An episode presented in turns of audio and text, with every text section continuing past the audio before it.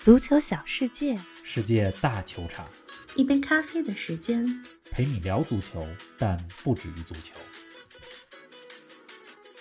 欧冠四强产生，有着欧冠基因的皇马淘汰了切尔西，有着黑马基因的黄色潜水艇淘汰了拜仁。英超双雄曼城和利物浦也双双晋级。本周欧冠留下太多难忘瞬间：莫德里奇美妙绝伦的外脚背助攻，楚库埃泽在拜仁球迷面前的绝杀，还有万达大都会球场的火药味儿。比利亚雷亚尔能否延续神奇？曼城和利物浦能否会师巴黎？更多精彩内容尽在本期足球咖啡馆。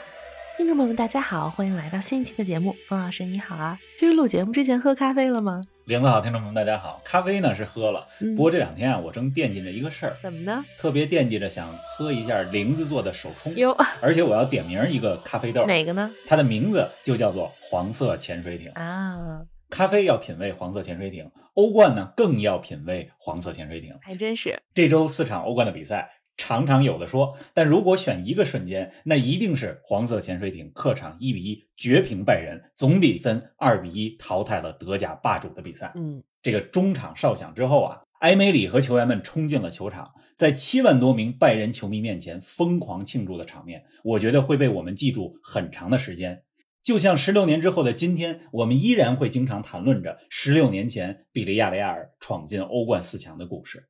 昨天这场球啊，安联球场能够容纳七万五千人，这是什么概念？嗯比利亚雷亚尔全镇的人口才五点五万，就是全镇人口去还得搭上两万外边的人才能把安联球场坐满，而就是这样一支来自小镇的球队淘汰了德甲乃至欧洲的豪门，可以说无奇迹不黄潜。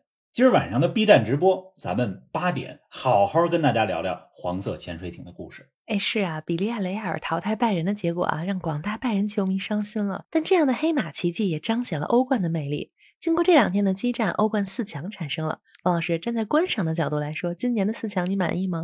今年这四强让我非常满意，嗯因为代表了四种不同的足球哲学、足球风格。这四支球队啊，个个都有看家本领，每一支都是特点鲜明的球队，代表了世界足坛的四大潮流。来分别说说。咱们一个一个给大家来说一说。好啊，曼城这是以传控足球为主，对吧？强调对场面的控制，而且是一支非常冷静的球队。你看今天凌晨对马竞，马竞那就是想让比赛变得混乱，故意挑事儿。嗯但是曼城始终非常的冷静。是的，利物浦高位逼抢的打法，节奏非常快，攻防转换也很快，而且是一支防线提得很高的球队。你看今天三比三打本菲卡那一场，对吧？利物浦后两个失球，对吧？都是因为防线很高，提的特别高，才丢了那两个球。总之，利物浦也是特点非常的鲜明。再看西甲的两支球队，皇马，这是典型的现实主义的踢法，配上安切洛蒂这个现实主义的教练，皇马呢又有欧冠的经验，同时有本泽马、莫德里奇这样的球员，他们就像红酒一样，年份越久越值钱。嗯，该说比利亚雷亚尔了。再来说比利亚雷亚尔，比利亚雷亚尔有着非常坚实的防守基础，是的对吧？这个球队呢，你看他节奏很慢，慢条斯理，但是他能够从后场通过耐心的组织，慢慢慢慢的进攻到对手的防守三区。比利亚雷亚尔并不是一支打快速反击的球队，但却是一支非常有组织、耐心的球队。是的，在四分之一决赛当中啊，这四支球队都把自己的长处发挥到了极致。我一边看比赛，就一边觉得，把看家本领打出来的球队，通常结果都不会太差。没错儿。哎，咱们接下来详细说说本周进行的四场比赛，就趁热打铁，先来说刚结束的马竞与曼城的比赛。比分是零比零，没有进球，但场面可是十分火爆。曼城的沃克、福登、德布劳内都受伤了。这场球九张黄牌，一张红牌，对呀、这非常像马竞的比赛。但是黄牌啊分布的挺平均，不都是马竞拿的，曼城这边也拿了五张黄牌。曼城的牌儿都是比赛最后十分钟拿的，你就能看出来比赛的最后阶段有多激烈。嗯，这曼城啊，平时比赛里边黄牌可不多，啊是啊，那这场球怎么就拿那么多牌呢？你看罗德里和坎塞洛，这是犯规阻断马竞的进攻，对吧？马赫雷斯和福登是拖延比赛的时间，阿克是跟裁判争论，这说明比赛的尾声阶段，曼城赢的是非常艰苦，总比分赢了，但这场比赛是零比零，而且像你说的，曼城的好几个球员都受伤了，福登上半场这就挂彩了，脑袋破了。德布劳内下半场受伤下场，铁人沃克也坚持不住了受伤下场。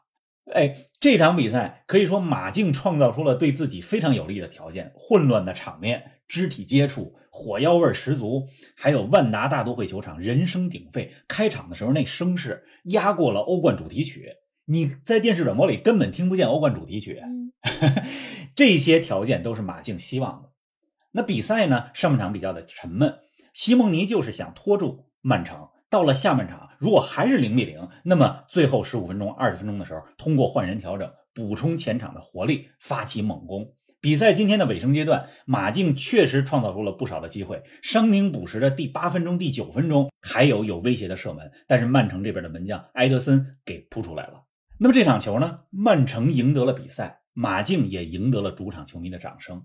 曼城呢是在马竞的这种挑衅状态之下踢得很冷静，显示出来了瓜迪奥拉这支球队的成熟。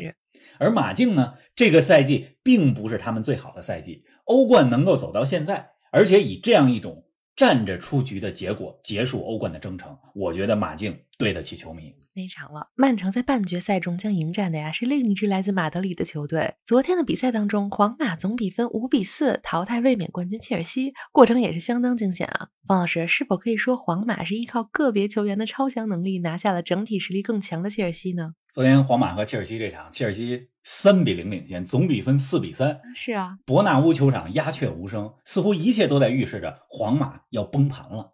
这马德里的记者们啊，都在写稿子，都准备好了对安切洛蒂进行口诛笔伐。是啊，但是两个瞬间，就像你刚才说的，个别球员的超常发挥改变了整个的结果。第七十七分钟，库尔图瓦的扑救扑出了哈弗茨的那个头球，避免了零比四。嗯过了两分钟，七十九分钟的时候，莫德里奇外脚背传球，给罗德里戈送出了非常舒服的助攻。那球你说怎么传的，对吧？不是机会的机会，就让莫德里奇给传出来了。对呀，那这球打进之后呢，总比分就扳成了四比四，皇马呢就缓过神儿来了。加时赛当中，本泽马和维尼修斯连线，本泽马头球打进了制胜球。本泽马在这组系列赛当中打进了三个头球，我没有看具体的数据统计，但我觉得本泽马应该是在欧冠八强战两回合当中第一个在两回合比赛当中打进三个头球的队员，真是厉害。这是我的感觉啊。嗯，那这赛季皇马是一支比较奇怪的球队，他们在欧冠当中呢淘汰了大巴黎和切尔西，也能在联赛当中主场零比四输给巴萨。皇马欧冠之所以走到现在，不是整场九十分钟某场比赛踢得特别好，而是在比赛的某些片段当中踢得好。是啊，比如说对阵大巴黎第二回合的后三十分钟，对阵切尔西第一回合在斯坦福桥的上半场，还有昨天在伯纳乌第二回合零比三之后他们的表现。你也可以说，安切洛蒂也真是有欧冠命。昨天的换人，对吧？换上罗德里戈，罗德里戈就得分了。真的是就是这个命啊。您正在收听的是《足球咖啡馆》，一杯咖啡的时间陪你聊足球，但不止于足球。欢迎您在各大音频平台关注我们的节目，同时关注我们的足球评论公众号“足球咖啡馆播客 ”（Football Cafe） 和我们的微博“足球咖啡馆”，让我们一起聊球、看球、追球。哎，切尔西虽然被淘汰了，但是也属于站着离开了欧冠舞台。首回合一比三落后的情况下，能一度在伯纳乌把总比分改写成四比三，也是相当不容易了。切尔西啊，虽然被淘汰了，图赫尔战术是非常成功的嗯。昨天首发一个圣诞树阵型，四三二幺。这圣诞树阵型是安切洛蒂在 AC 米兰的时候用的，可以说图赫尔试图用安切洛蒂的方法，在试图战胜安切洛蒂的皇马。是，尤其是三中场，洛夫图斯奇克、坎特、科瓦契奇这几个球员都是身体非常硬朗、能带球、能传球的队员。你看切尔西这几个进球都很有特点。十四分钟的时候，芒特的进球来自于进攻节奏的变化。是啊下半场开场不久，吕迪格的那个球，二比零的那个球是来自于角球的配合。吕迪格是一个 典型的进攻型后卫，我觉得今年夏天如果他离开切尔西的话，很多球队都想要他。那么二比零之后呢，切尔西还有一个球进了，但是被判手球先犯规了，就是第六十一分钟的时候，坎特长驱直入助攻马克斯阿隆索，马克斯阿隆索进的那个球被吹掉了。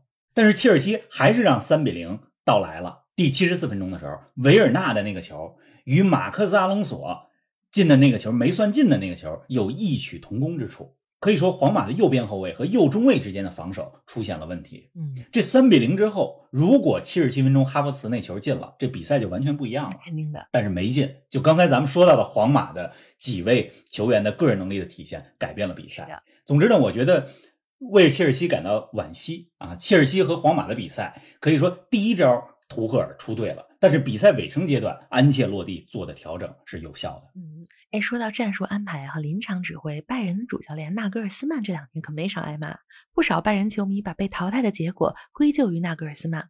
方老师，你怎么看这事儿呢？昨天拜仁的阵型用的是他们并不擅长的三二四幺。抛弃了之前拜仁多少年来，对吧？从弗里克的时候就在用的四二三幺的阵型，是啊，对吧？这个想调整可以理解，毕竟首回合零比一落后，那么第二回合咱们得增加攻击力。是的，三二四幺的这个阵型呢，能让纳格尔斯曼派上更多的攻击线上的队员。嗯，但是啊，纳格尔斯曼的这个三二四幺，左右边翼位都是边锋球员，萨内和科芒。后卫当中，三个后卫当中的两个人都是边后卫出身，帕瓦尔和卢卡塞·尔南德斯。后腰当中的一个基米希也曾经是边后卫。你发现这个规律和问题了吗？也就是说，这个阵容当中是边路，有不少边路型的选手。是的，嗯，对。所以昨天的这个阵容一出来，哎呀，反正就心里有点打鼓。当然了，拜仁出局还有很多其他的原因，比如说对手黄色潜水艇踢得非常好，拜仁呢很不适应。德甲当中也没有一个像黄色潜水艇这一种踢球风格的球队，还真是。拜仁在联赛当中也没遇到过这样的队。嗯，昨天的比赛，我觉得必须给比利亚雷亚尔点赞，对吧？有多少球队首回合领先，到了第二回合面对强队，都采取死守、防守反击这个方法去保这个比分。人家但是黄潜可不是，或者说不完全是死守，因为埃梅里知道死守守不住。你看黄色潜水艇防守当中取得球权之后，不是大脚向前开。而是耐心的从后场开始组织。在昨天比赛的上半场比赛当中啊，有一分多钟的时间，黄潜连续控球，从后场到前场连续三十四脚传递。那一分多钟的时间，看出了他们是多么有耐心的一个球队。是的。那么下半场落后的时候，对吧？零比一，然后总比分到了一比一，黄潜没有说咱们守到加时赛去打点球去，而是在稳住防守的前提下。该怎么踢还怎么踢，找机会啊，把自己擅长的东西打出来，找机会，才有了楚国埃泽第八十八分钟的进球。是的，所以刚才咱们就说嘛，有看家本领，把看家本领打出来的球队，结果都不会太差。哎，黄色潜水艇的下一站啊，将是安菲尔德，半决赛将在两周之后打响。方老师啊，你看好利物浦和曼城会师决赛吗？我非常看好啊，曼城对皇马这组比赛。啊，我觉得皇马能走到现在，个人能力也好，运气也好，也差不多了。曼城呢，整体实力真的是更强。你可以说皇马有欧冠的基因，对吧？过去十二个赛季，十次进入到半决赛当中，四次夺冠。但是曼城确实太强了，是。